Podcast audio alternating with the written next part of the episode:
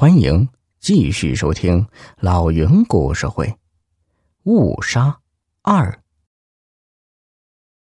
正巧这时，白皮匠捧着一斗米，一瘸一拐的来看云皮匠，脸上堆着笑说：“哎呀，虽然咱俩有点过节，但过去的事就算过去了。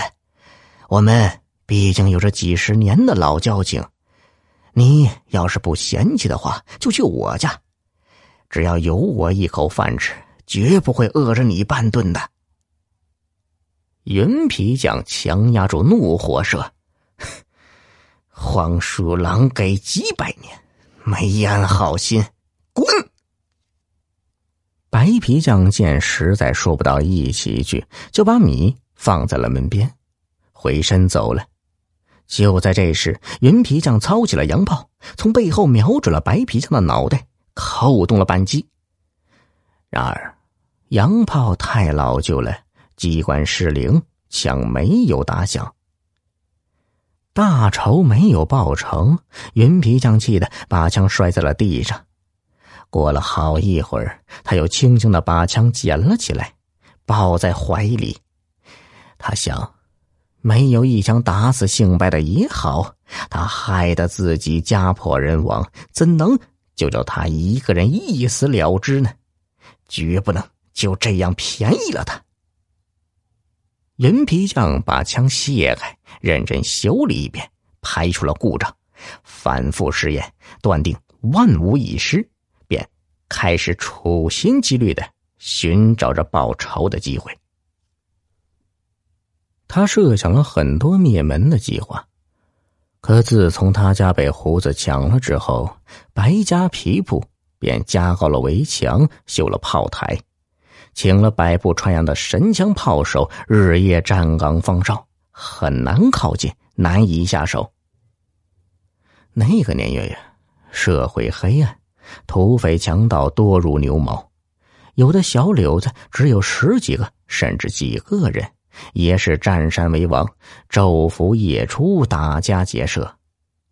大的柳子有上百上千号人，他们兵强马壮，往往大白天里招摇过市，从村镇借道而过，当地人叫走胡子。借道的土匪往往只是一过而已，倘若不去招惹，他们也不会祸害百姓。这一年剩下的一天，画皮镇的上空乌云翻滚，阴风怒吼，不知从哪里来了一队土匪，浩浩荡荡的进了画皮镇。这是一个大溜子，人多势众，都骑着战马，耀武扬威的。画皮镇家家关闭门户，人人提心吊胆。可是这伙土匪只是路过画皮镇。并没有对百姓进行任何骚扰。云皮匠趴在门缝里看了个清清楚楚、真真切切。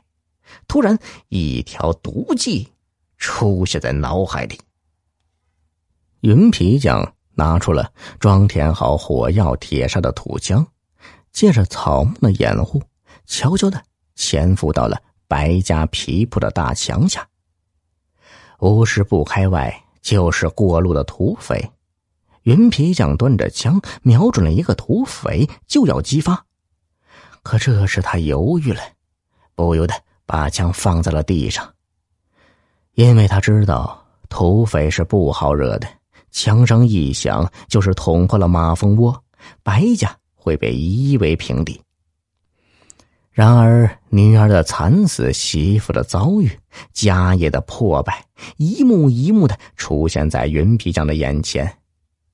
他咬紧了牙关，重新举起了枪。这时，在云皮匠的枪口出现了一个骑着枣红战马的胖子。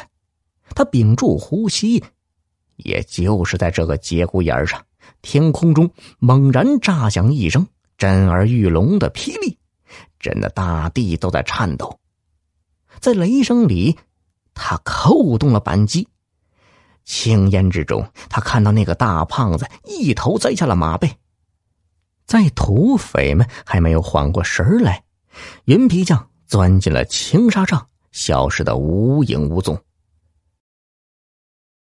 小耳朵们，本集已播讲完毕，别忘了动动小手点赞哦！